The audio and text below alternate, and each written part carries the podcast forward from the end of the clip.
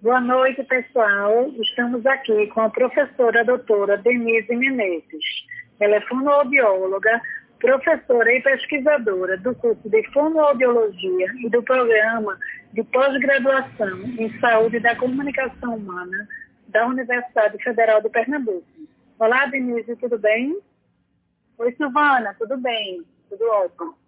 É uma honra ter você como convidada da nossa Liga Acadêmica de Fonoaudiologia, a Ligal, da UFPE.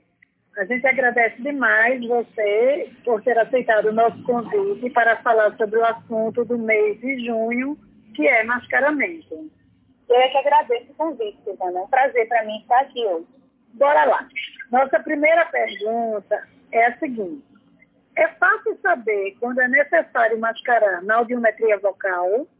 Olha, é, às vezes se pensa, raça como é necessário mascarar, pensando na intensidade do estímulo que está sendo dado, a atenuação desse estímulo até ele alcançar a outra orelha não testada, e a gente observa que a melhor, o, o melhor limiar de via óssea da orelha não testada é capaz de ouvir aquele estímulo que está chegando lá.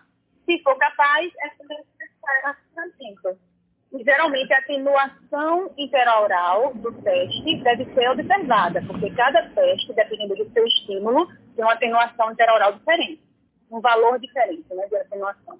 Muito bem. A nossa próxima pergunta seria a seguinte: qual o método que você usa ou recomenda na realização do mascaramento na audiometria vocal? Bom, o raciocínio que eu uso é o seguinte: o método que eu uso, não é? A gente pega a intensidade do estímulo vocal que está sendo dado, diminui a atenuação interoral, como eu disse anteriormente, e vê a intensidade que esse estímulo está chegando na orelha não testada. Caso seja necessário mascarar, a gente aumenta 5 dB, que é um nível de, a gente chama de mascaramento mínimo, que é o 5 dB a mais do que já está chegando lá do estímulo, e a gente calcula também, aumenta aí mais 15 dB, que é considerado como se fosse 5 dB do método platô, né, da tonal. Então, a gente toma 5 dB do, do platô e coloca mais 15, então ficaria 5 mais 15. E, assim, e também acrescenta um possível gap aéreo-ósseo da audiometria tonal se você se tiver naquela orelha não testada. Então, você vê o maior gap que tiver e acrescenta também intensidade esse, o valor desse gráfico. Aí a intensidade do ruído na orelha não testada. E aí você volta e faz seu teste normalmente. Muito bem. E, finalmente, nossa última pergunta sobre mascaramento é qual a dica que você dá a quem nos ouve na hora de realizar o mascaramento na audiometria vocal? Bom, a dica que eu dou que é assim como o mascaramento na tonal, né, o mascaramento na vocal, ele também é complexo, com detalhes, né? Assim, tem muita informação para a gente pensar e raciocinar na mesma hora, na hora que está fazendo.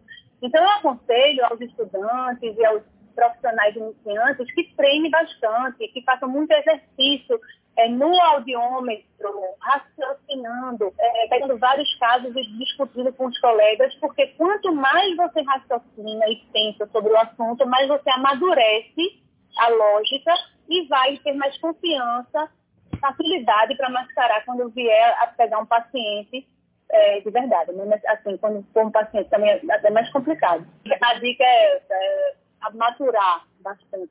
Ótimo, Denise. Nós não temos dúvidas que suas respostas auxiliarão demais no aprendizado e na prática de quem nos ouve.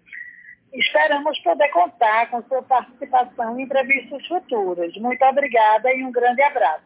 Eu que agradeço, Silvana. Obrigada.